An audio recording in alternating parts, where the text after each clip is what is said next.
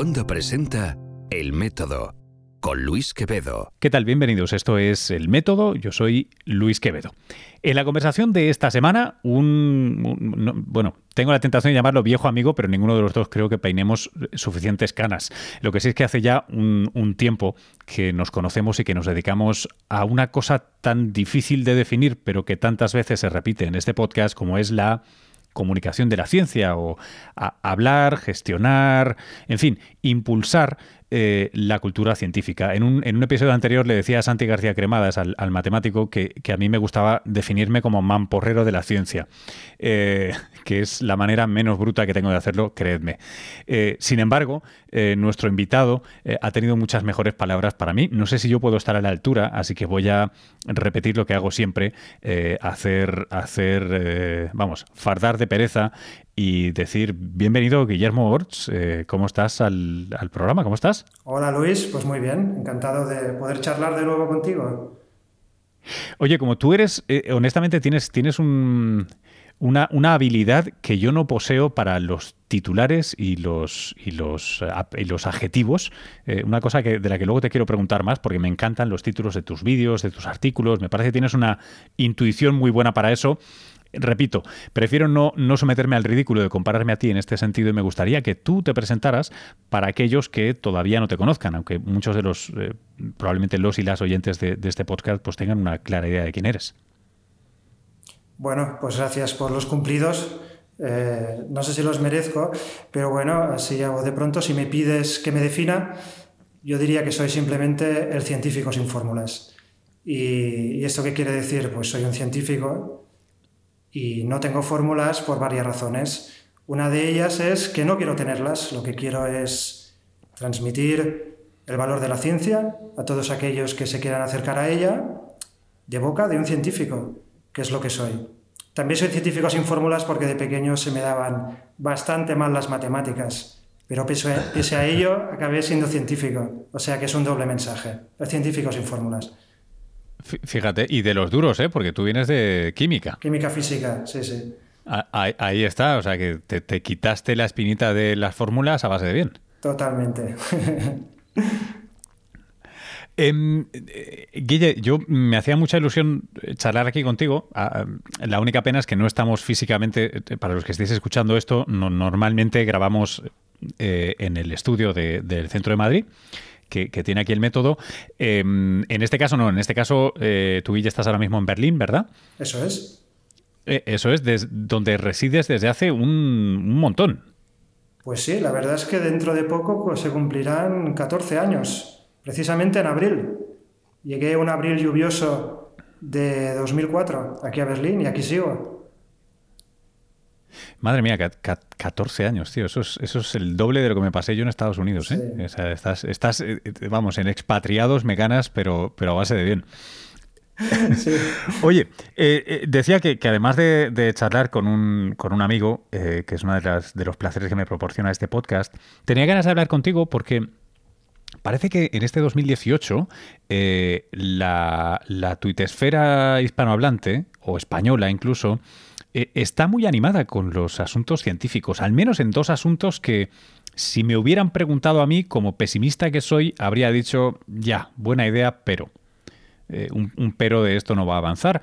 Y sin embargo, en este podcast mismo estuvo Andreu Climent no hace mucho hablando de su ciencia en el Parlamento, una iniciativa que, pues eso, que en la que yo desconfiaba nada más empezar, no por sus buenos objetivos, sino porque pensaba que no, que no adquiriría masa crítica, que no llegaría a ella, y parece que sigue avanzando de manera eh, muy notable. Y lo mismo me hubiera pasado, honestamente, y sabes, porque lo hemos hablado más de una vez, ¿no? En este sentido, eh, tú propusiste un hashtag, una etiqueta para eh, distinguir o para marcar de una manera enfática lo que tenga que ver con comunicación de la ciencia en español, sea en España o no, y, de repente parece que ha despegado eh, algo que pues, durante años se ha estado planteando y parece que no, que no ha arrancado. Cuéntanos la historia de esa etiqueta y por qué crees que ahora sí eh, parece que está funcionando. Bueno, como en muchas otras ocasiones, yo creo que yo no he inventado nada nuevo, ¿no? Probablemente la idea que yo tuve ahora hace cuatro semanas la hayan tenido otros antes. Eh, ¿Por qué no había despegado antes? No lo sé. Yo solo te puedo contar la historia de cómo la estamos lanzando entre todos ahora. ¿no? Básicamente se trata de lo siguiente. Yo llevo, como tú bien sabes, unos 10 años comunicando ciencia. ¿no? Cuando trabajaba de investigador eh, en la sociedad Max Planck y un poco antes, pues, pues ya combinaba mi trabajo de laboratorio y gestión de proyectos con la comunicación. Y poco a poco me fui adentrando más y más en ella, formándome. Eh, y hace poco vi que estaba un poco, estaba un poco, había llegado a mi límite, ¿no? Me faltaba un poco de inspiración. Necesitaba ser un poco más creativo, encontrar nuevos horizontes. Entonces lo que hice fue volver a la universidad. Volví a la Universidad Técnica de Berlín, que es donde yo hice el doctorado en química física, y quise formarme, pues todavía un poco más ¿no? la comunicación de la ciencia. No solo learning by doing, ¿no? lo, que se dice hacer un curso de una semana o, por práctica, sino tener conocimientos desde la academia. ¿no? Y ahí enseguida me di cuenta de una cosa curiosa que nos llevó a esta idea de comunicaciencia y es que no teníamos un hashtag, no teníamos una etiqueta para marcar en las redes sociales todo lo que tenía que ver con la comunicación de la ciencia. Entonces, bueno, pues inspirándome un poco en, lo, en ScienceCom, que este es el hashtag que funciona de hace bastantes años para la comunicación de la ciencia en entorno anglosajón, y después sobre todo también en Viscom, que es, la, que es la versión en alemán, me di cuenta de dos cosas. La primera, que no teníamos un hashtag. Esto ya lo sabía, pero no, no era consciente de la importancia. Y la segunda era, qué interesante es ver cómo la comunicación de la ciencia es distinta en unos países o en otros. ¿no? Y sobre esto podemos hablar un poco después, pero la historia es básicamente esta. Volví para buscar inspiración, me di cuenta de que había algo que a lo mejor podía, podía ayudarnos, una herramienta a fomentar la comunicación de la ciencia en español y, y bueno, ya sabes lo que sucedió después. ¿Verdad, Luis? Sí, sí, eh, completamente. Y vamos, me, me, congratulo y, te congratulo y nos congratulo a todos, porque me parece que ha sido una cosa eh, necesaria, importante, que como tú dices, eh, creo que le permite a la gente que quiere, ¿sabes?, mojar un dedito del pie para ver cómo está el agua, pues de repente hacerlo de manera coordinada y razonable, porque de la manera eh, de la misma manera en que en inglés, con el SciComm, ¿no? que es S-C-I-C-O-M-M, con doble M, importante la doble M al final, porque a veces si no induce error en, Twitter, en Instagram, pero sobre todo en Twitter. Em, te permite ver qué está pasando, acceder a una gran conversación global, porque ciertamente como todo el mundo habla en inglés eh, en ciencia, eh, aunque sea como segunda o tercera lengua, em, eh, accedes a ese, a ese, a ese gran discurso, ¿no? Este, esta gran, ese gran chat room, de alguna manera, a través de la etiqueta, y en español no hay manera. Yo recuerdo hace unos cuantos años, cuando hacía poco que había llegado a Estados Unidos, junto con otra española, eh, eh, Marga Wall, a quien debes conocer por, por eh, la, vida de, paralela de, diplomático, cerca del mundo diplomático que has estado. Marga Wall, Mónica Feliu y, un, y, uno, y un compañero nuestro más em, quisimos poner en marcha algo así desde Estados Unidos para la comunidad latina en un principio y después latinoamericana, o sea, latino-US, que se llamaba Comuniciencia y, publicamos un manifiesto en el, en el Scientific American y tal, y la cosa no, nos fue bien, pero perdió, perdió pistonada, eh, claramente, ¿no? Eh, y no te digo ahora ya, en la era Trump, cómo estamos, eh, no sé si está el horno para muchos pollos, ¿no? Habida cuenta de cómo está Puerto Rico, etcétera, etcétera. Pero en cualquier caso es una cosa que cuando yo intenté en su momento, ya me habían hablado de, uy, esto se ha intentado y no. Y de repente ahora sí que, está funcionando. Es una cosa que, me parece fundamental, honestamente.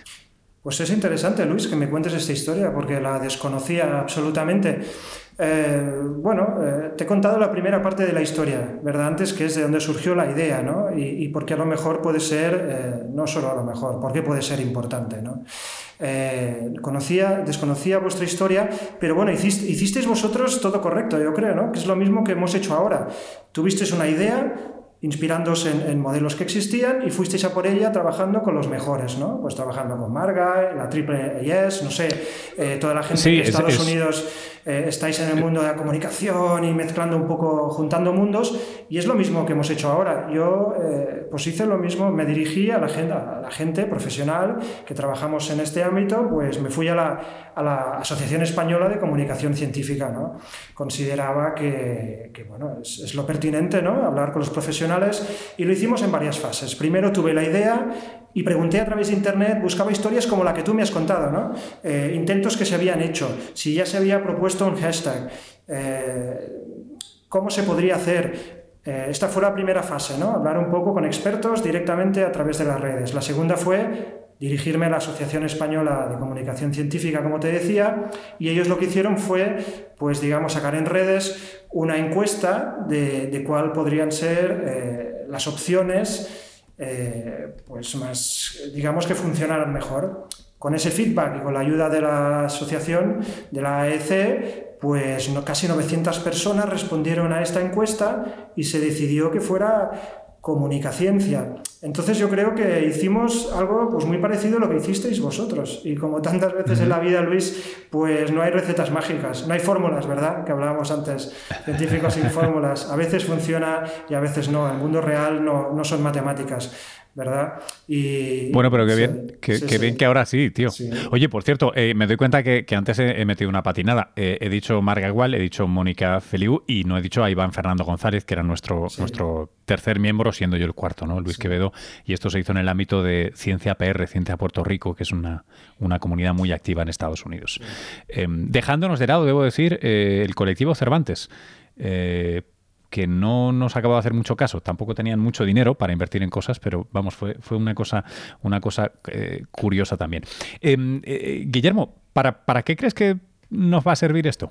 No, no te pido que hagas futurología, ¿eh? pero vamos alguna idea tendrás de qué, te gustaría. Sí, claro, yo tengo las ideas. Lo que pasa es que antes me has puesto también dando titulares que ahora que aparece que cada frase que vaya a decir sea un titular, ¿no?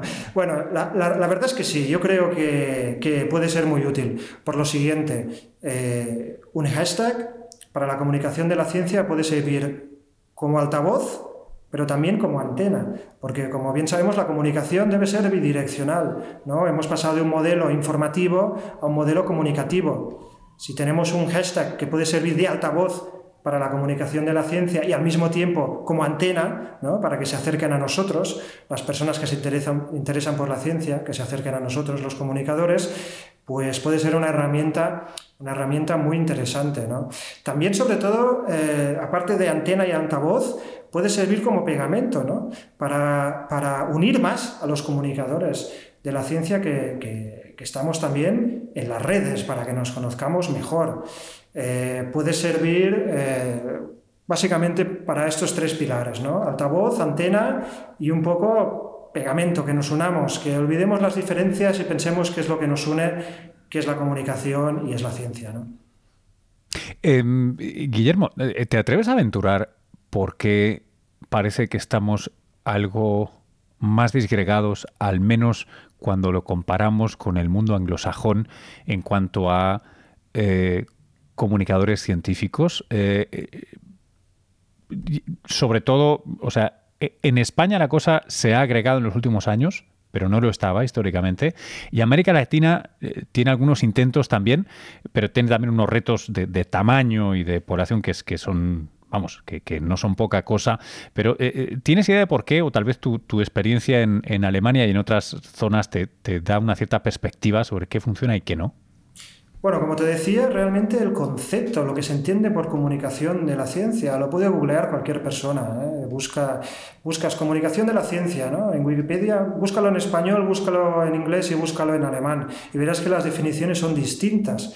¿Por qué? Porque la comunicación también es algo cultural y es algo también que se puede de alguna manera eh, planear, hacer una estrategia o dirigir. Yo creo que en el mundo anglosajón esto ha funcionado siempre muy bien lo de la comunicación porque tienen un gran concepto de lo que es no solo el valor de la ciencia, sino el valor del engagement, el valor de tener, eh, de tener una, lo que decía, esa comunicación bidireccional. Eh, lo que es tener implicación desde los colegios hasta los museos, hasta los presentadores de la tele. ¿Tú te acuerdas de Alan Alda, ¿no? el que salía en MASH? Esta serie de médicos que iban a la guerra. Pues este señor, después de tantos años, lo que se dedica ahora con la universidad es a dar workshops y cursos para enseñar a los científicos a comunicar. O sea, el mundo anglosajón está, está muy abierto. Después, la sociedad alemana o la comunicación de la ciencia en Alemania es interesante, tienen un concepto muy de marketing, ¿eh? porque yo esta formación que, que, que hice cuando volví a la universidad está muy enfocada en el marketing y las relaciones públicas, ¿no? es interesante, ¿no? está un, poco, un poquito más alejado de la sociedad, es más institucional. Y yo creo que en España, vamos a ver cómo, cómo se desarrolla, eh, pero yo creo que, que tenemos una cosa muy buena, que es que sabemos, sabemos absorber, englobar y sabemos también darle emoción a las cosas. Entonces, mi deseo sería que que esta herramienta, este hashtag comunica, comunicaciencia fuera abierto, bidireccional y además aglutinador. ¿eh? Que no nos, no nos, basemos solo a lo mejor un poco del modelo alemán, un poco corporativista de vender las instituciones, ni que sea más el modelo americano que es muy, muy de base, muy de sociedad. Digamos, ¿por qué no, por qué no ir a un, espacio de, de, de entendimiento y de encuentro? Eh, también utilizando esta herramienta. Porque al, final, como te decía, nos fijamos demasiado en lo que nos desune y lo que nos une en este caso es la ciencia y la comunicación.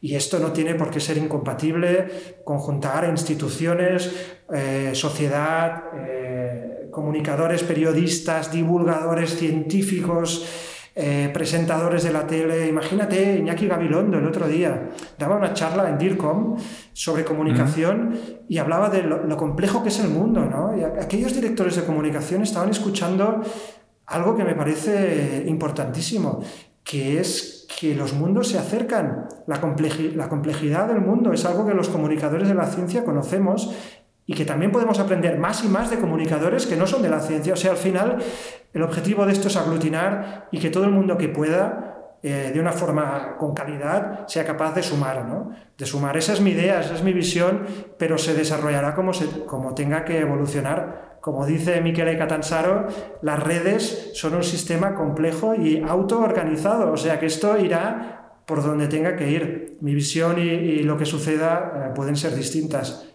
y no pasa mm. nada. Eh, veremos lo que sucede. Eh, Ciertamente, sí. Sería, bueno, tal vez en, otra ocasión tendremos a Miquele aquí para que, para que profundice un poco más sobre eso, porque a, la luz de las últimas revelaciones, eh, por lo demás hartamente conocidas por los especialistas de cómo funcionan las supuestas redes, eh, en fin, lo de que es autoorganizado eh, me, parece cuando menos muy valiente. Pero si no Nevero Ventrovato, entiendo, entiendo cuál es el sentido del comentario. Oye, em, yo quería proponerte un pequeño reto. reto en el mejor y más positivo de los sentidos. Em, como sabes, en el grupo de Telegram del Método, que por cierto aprovecho para deciros eh, eh, a, todos los que estéis escuchando que, que es un grupo abierto, Habrá un enlace en las notas de este podcast, así que podéis seguir ese enlace y, añadiros al grupo siempre que queráis y saliros siempre que queráis. Todavía no se ha salido nadie, debo decirlo.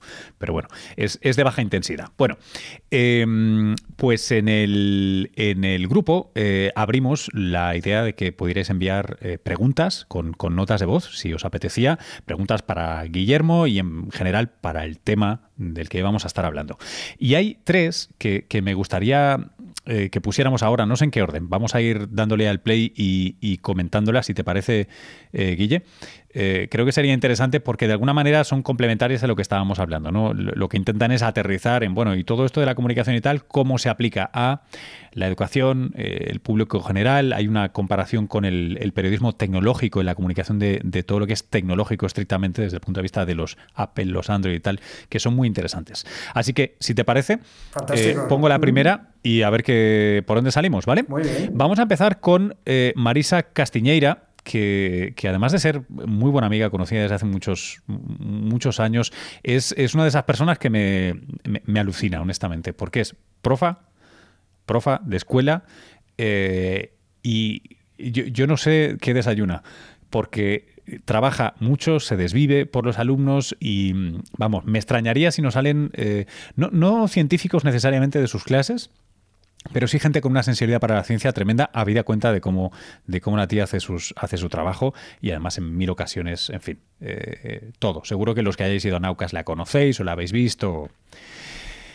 Este tipo de fan, de fan duro de la ciencia. Voy a ponerte un mensajito corto que nos ha enviado ella que se refiere a sus, a sus alumnos. A ver si suena bien.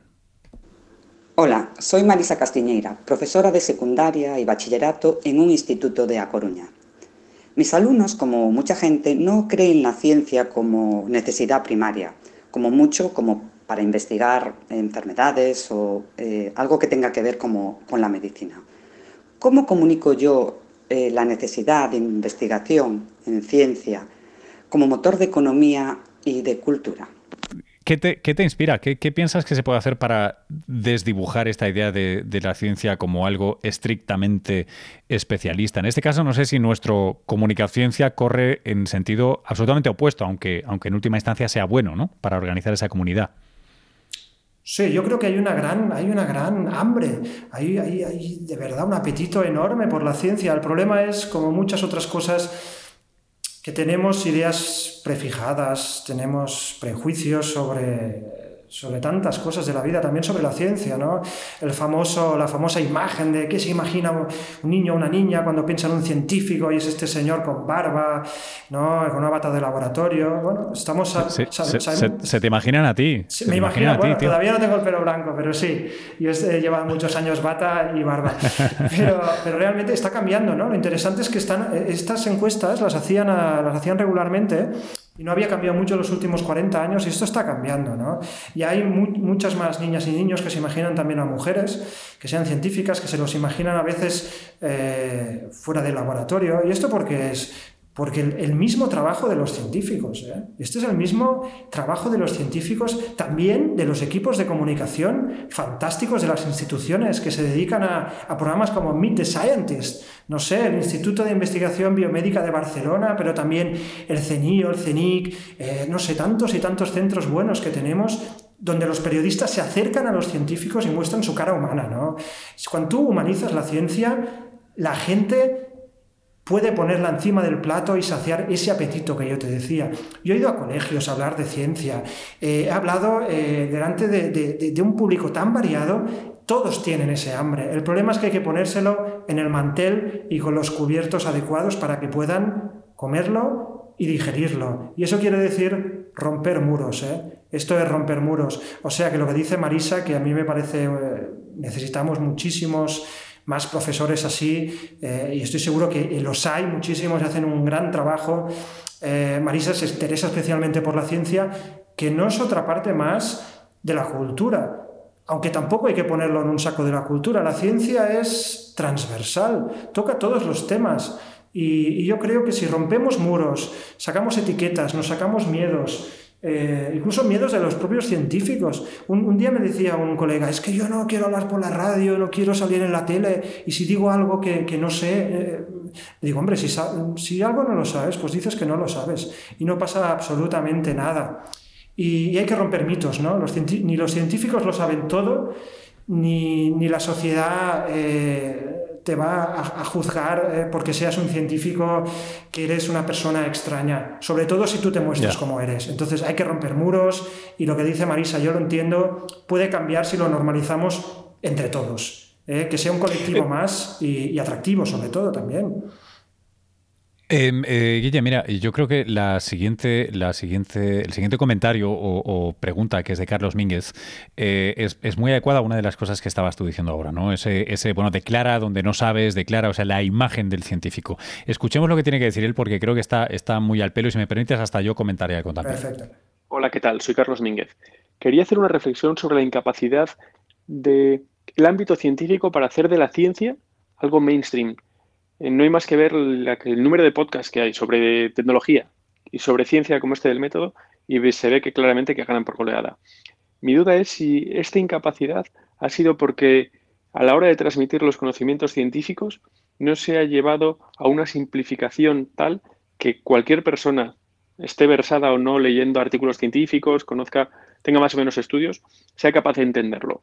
No sé si eso no se ha conseguido porque es muy complicado simplificar tanto algunos de los estudios o porque te se da la sensación, cuando lo vas a explicar de una forma muy sencilla, que se pierde parte de las características de ese estudio y de parte de este estudio. Pero quizás pueda ser una de las vías para conseguir que la ciencia, por fin, esté en boca de todos. Me, parece particularmente afilado eh, cómo lo plantea Carlos, y espero haberle entendido bien, pero esta idea de, bueno, si, en, si la revista Wired vende lo que vende, eh, es porque es un mensaje simple o no es, o no es solo por eso. Porque, mira, llevo años cubriendo tecnología, en un programa hago tecnología y ciencia eh, para, para NTN24, ¿no?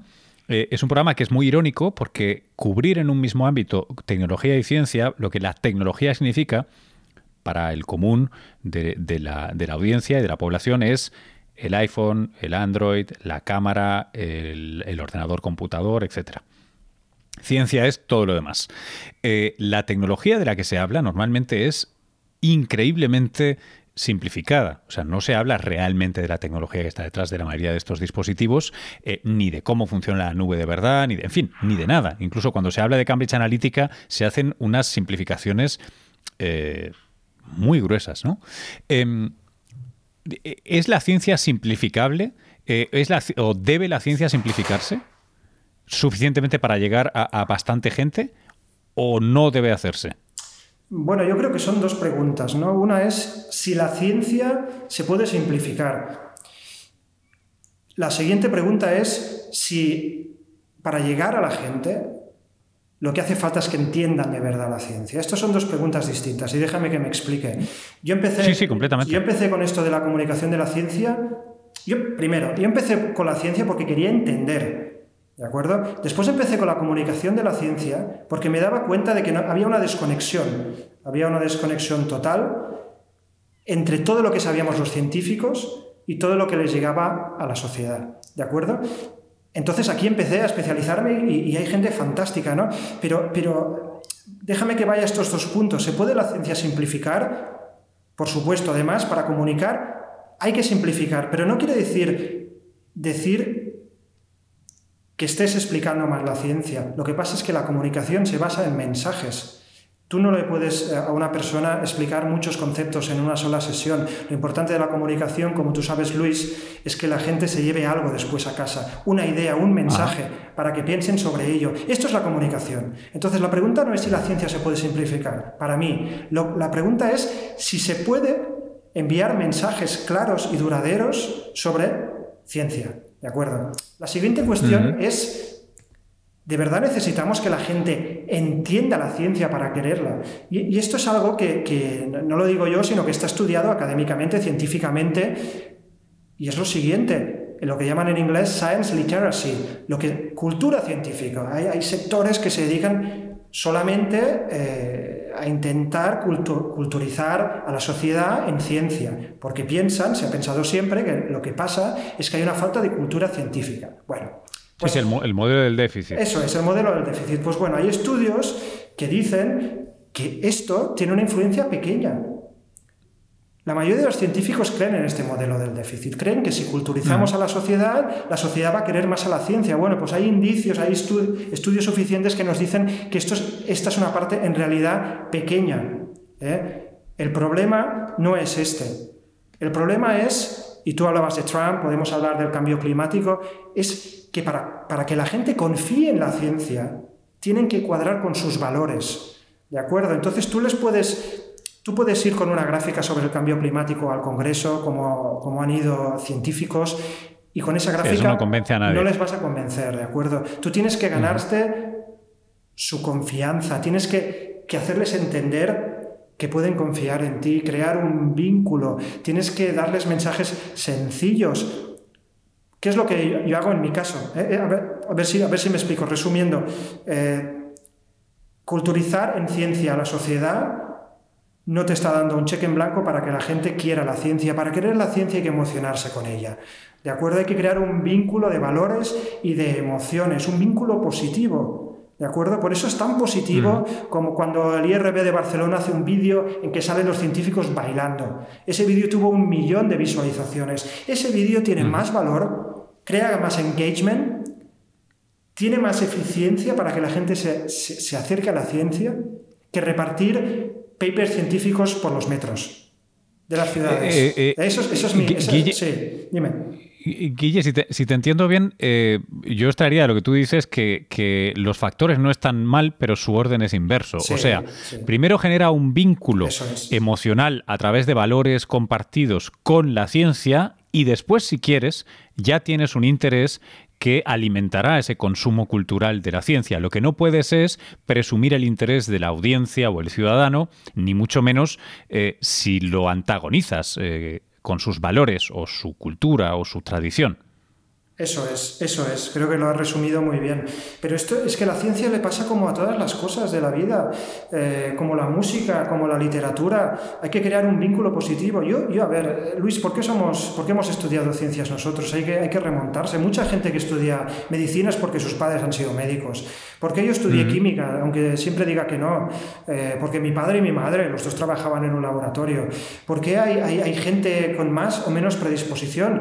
Pues está claro, porque tienen referentes por eso se habla tanto ahora de los referentes femeninos, ¿verdad? Para que más, mm. chicas eh, se dedican a la ciencia. Está claro, eh, la ciencia es una actividad humana. ¿eh? Y, no, no es Dios ni es para que quiera, quiera creer en Dios. Es una actividad humana, una actividad humana con muchísimo valor. Y para interesarse, acercarse a ella, hay que crear vínculos, vínculos de valores emocionales con ella. Y como bien dices, después viene este interés profundo, intelectual, por entender conceptos difíciles. Pero yo creo que hay, que sacarse un poco el trauma de tantos científicos de decir, es que la sociedad no nos entiende, no nos quiere entender, no tienen cultura. Ese camino tiene una eficiencia muy limitada. Yo creo que eh, es el siguiente paso ¿eh? Eh, que hay que dar, ese de culturizar profundamente. El anterior, como tú bien dices, es crear esta predisposición positiva. ¿no? Mm. vamos a escuchar a Teresa Marcos. Hola, eh, mi nombre es Teresa Marcos. y quería responder un poco eh, al, audio que ha dejado Carlos. Eh, mi opinión es que, bueno, creo que es muy importante que se formen comunicadores científicos como tales y, y, que estos comunicadores tengan una estrecha colaboración con los científicos que hacen investigación de primera línea. Por otro lado, creo que también es muy importante que los propios científicos reciban alguna forma de, tipo sobre divulgación y comunicación científica. Eh, creo que para la sociedad eh, es un derecho de la sociedad el recibir eh, lo que se avanza en ciencia y, creo que para eso es importante simplificar los contenidos. No quiere decir que se pierda información, se puede perder información especializada, pero en ningún momento se va a mentir. creo que es importante simplificar en cuanto a por qué se hace una investigación, eh, con qué objetivos y qué se persigue y qué se logra con ello.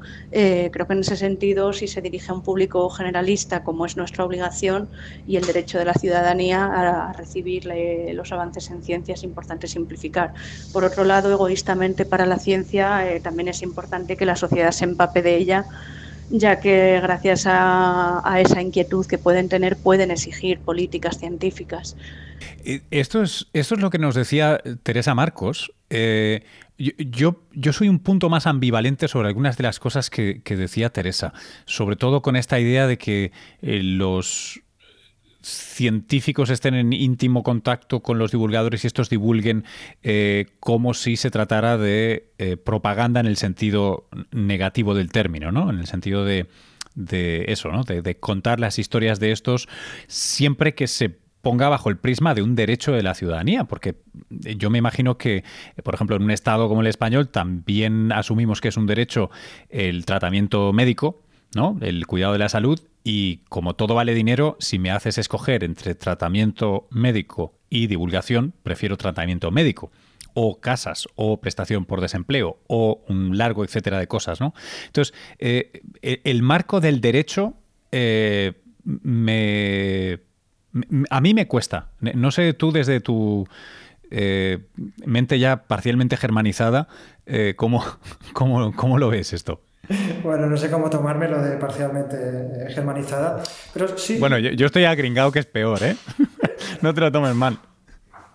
No, ni mucho menos. Mira, yo lo que creo es lo que hablábamos antes, ¿no? Eh, si tú rompes muros y tienes una visión amplia de las cosas, te empiezas a dar cuenta de que los axiomas que tú tenías eh, se empiezan a diluir. Entonces, lo que explica Teresa, lo que explica Carlos, lo que explica Marisa, es una parte del puzzle. Las otras partes del puzzle, ¿cuáles son?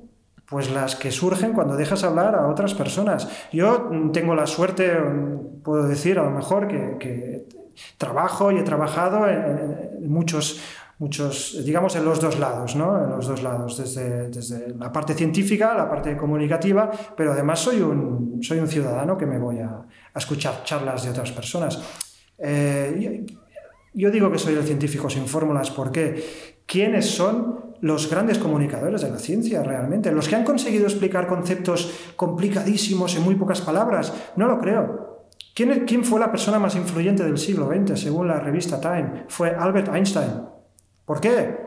¿Porque explicaba conceptos muy complejos de forma sencilla? No lo creo. Simplemente porque humanizaba la ciencia. Y, además él lo decía. Yo no voy a ir a hablar a un público no especializado y que entienda la relatividad. Casi nadie entiende la relatividad.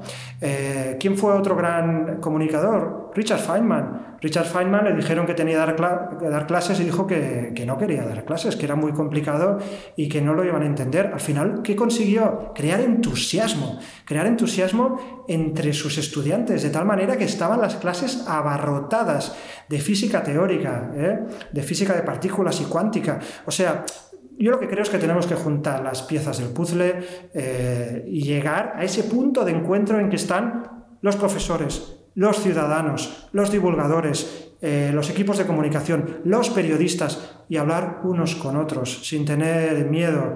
Y sobre todo, la primera parte me quedo, perdona Luis que me haya extendido, de este último audio me quedo con la primera parte. Evidentemente, necesitamos gente bien preparada. ¿eh? Si quieres trabajar en comunicación de la ciencia, pues te tienes que formar en comunicación de la ciencia, eh, igual que cualquier profesión, ¿no? Aunque no sea tu actividad principal.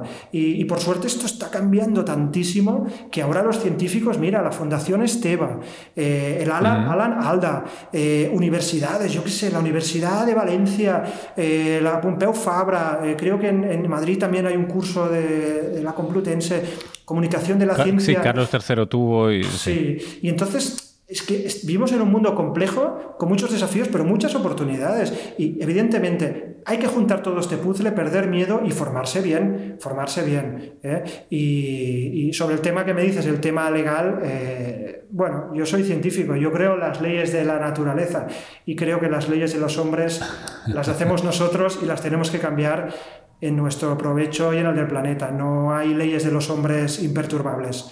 ¿eh? Eh, bueno, no lo decía en ese sentido, ¿eh? ah, lo, decía en el sentido de que, de que si, tenemos un presupuesto X anual y lo tenemos que repartir, em, a, mí, y mira que estoy tirando piedras sobre mi tejado o contra mi tejado, em, porque si fuera sobre no sería un problema, perdón. Eh, lo sería para el vecino. el, el, caso es que tenemos que repartir recursos limitados y con una lógica maltusiana em, incluso para mí la comunicación de la ciencia no es una prioridad. Eh, porque, porque no, porque entiendo que se podría fraguar un argumento de tipo, no, a 20 años vista tendrá un efecto muy positivo, pero uno, no es probable, en el sentido de no, no, veo cómo falsar esa hipótesis. Eh, y segundo, me interesaría más, por ejemplo, animar al tejido industrial de un país como España. Eh, para que mm, absorbiera más PhDs. Yo en eso no, eh, yo no, perdona, no, estoy de acuerdo contigo. Yo, creo, yo sí creo que la comunicación de la ciencia es una prioridad. Te voy a poner un ejemplo. Te voy a poner el ejemplo de las vacunas. Tú puedes desarrollar, tú puedes desarrollar eh, una vacuna fantástica que, cumpla todos los requisitos, que sea efectiva en un tanto por ciento elevadísimo, que pases los ensayos clínicos, que tenga un precio adecuado, todo, todo, todo, que tengas todas las bases científicas, que sepas que funciona, es segura. ¿Qué va a pasar? Va a haber gente que no la va a utilizar, no van a creer en ellas, ¿entiendes?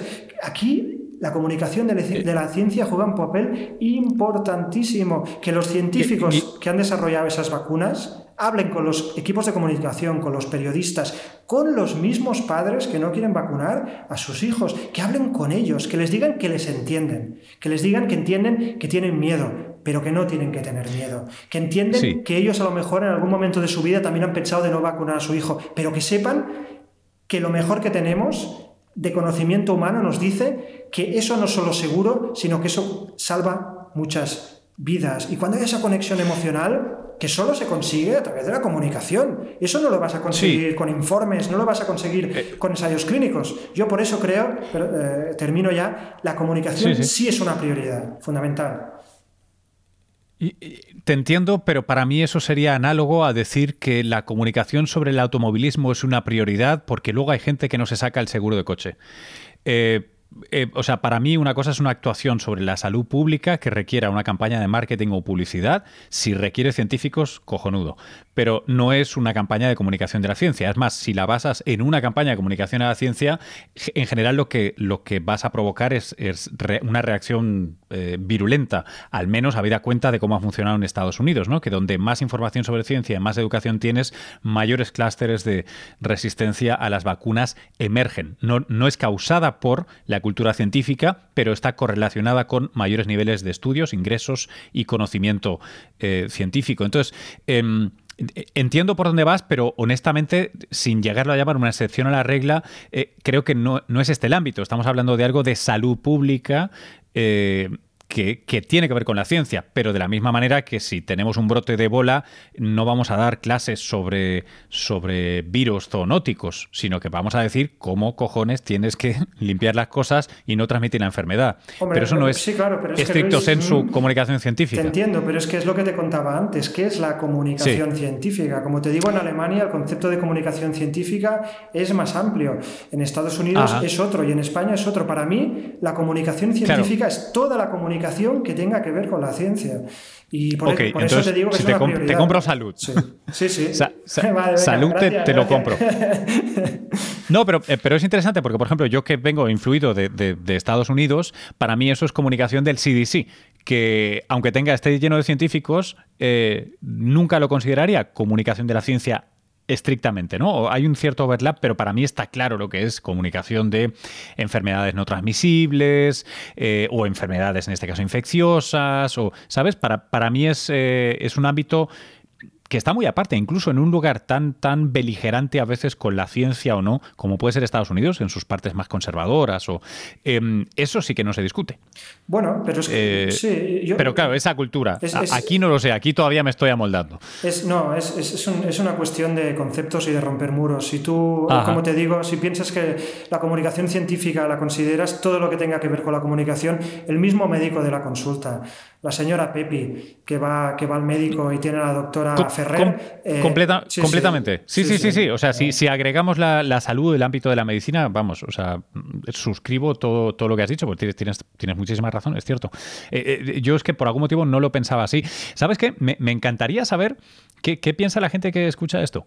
Em, no, sé si os apetece en el enlace del grupo de Telegram o, o con, o con en Twitter tanto a, Guille como a mí, nos podéis encontrar y me gustaría saber qué, pensáis sobre, sobre eso que me acabo de dar el encontronazo con ello, ¿no? Eh, ver hasta qué punto distinguís en vuestra vida habitual em, los temas de salud de los temas de ciencia. Dicho de otra manera, el nuevo exoplaneta que han descubierto, ¿os parece que está en el mismo ámbito que eh, las campañas eh, para pro vacunación que, mencionaba Guille. Me, causaría mucha curiosidad saber dónde, está la gente.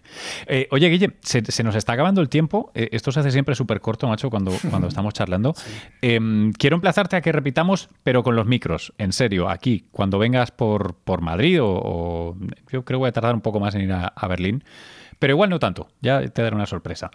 Em, quiero agradecerte haber participado aquí en, esta edición del método. Eh, quiero animar a todo el mundo que lo escucha, que te siga eh, en tu columna, en el Huffington, en tus vídeos, en fin, estás en mil sitios, así que lo mejor es que te sigan en Twitter y a partir de ahí se van, se van racionando las dosis de Guillermo Orts Hill.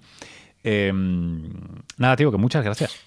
Pues muchas gracias a ti, Luis, sobre todo si me dejas lanzar un último mensaje es que Comunicaciencia es algo que hemos creado entre todos y que es algo para todos. Eh, cómo se desarrolle lo vamos a ver, depende de nosotros, pero animo a todos aquellos que comunican ciencia, a todos aquellos que se interesan por la ciencia, que busquen en redes sociales el hashtag comunicaciencia, que cuando haya eventos de comunicación, de divulgación, de, de la forma que sea de comunicar ciencia, que utilicen este hashtag y que vamos a ver dónde llegamos. Lo importante no es que tenga éxito, lo importante es que sea útil y esto va a depender de nosotros. Eh, os animo a que utilicéis el hashtag y por supuesto Luis, encantadísimo de hablar contigo siempre que pase por Madrid y si no, en la distancia. Pero muy agradable como siempre y muchas gracias por invitarme. Y llegamos hasta aquí en esta edición de El Método. Recordaos que esto es un podcast que trata, yo qué sé, de personajes a los que le apasiona la ciencia, como Guille claramente es uno. Yo me voy a sumar a este tren. Eh, hablamos un poco de todo. En recientes episodios hemos, os hemos presentado varios libros, desde matemáticas a sexo, a uno sobre el genoma. Hemos hablado sobre la carrera espacial y los robots que tenemos en NASA. Eh, hablamos de enfermedades infecciosas, hablamos de vacunas, de muchos de los temas, de hecho, que han salido ahora en la conversación con Guille, hemos hablado y hablamos eh, cada tanto aquí en el podcast. Así que, ah, por cierto, y hablando de ciencia y salud, hicimos, abremos este 2018 con una serie especial sobre el cáncer, que creo que es una delicia para aquellos que os guste profundizar en los temas. Dicho esto, lo encontráis todo en el método.fm. Este es un podcast parte de la comunidad pionera eh, de podcast independientes en español, Cuonda. Encuéntralo más en cuonda.com. Nos vemos en una próxima edición. Hasta luego.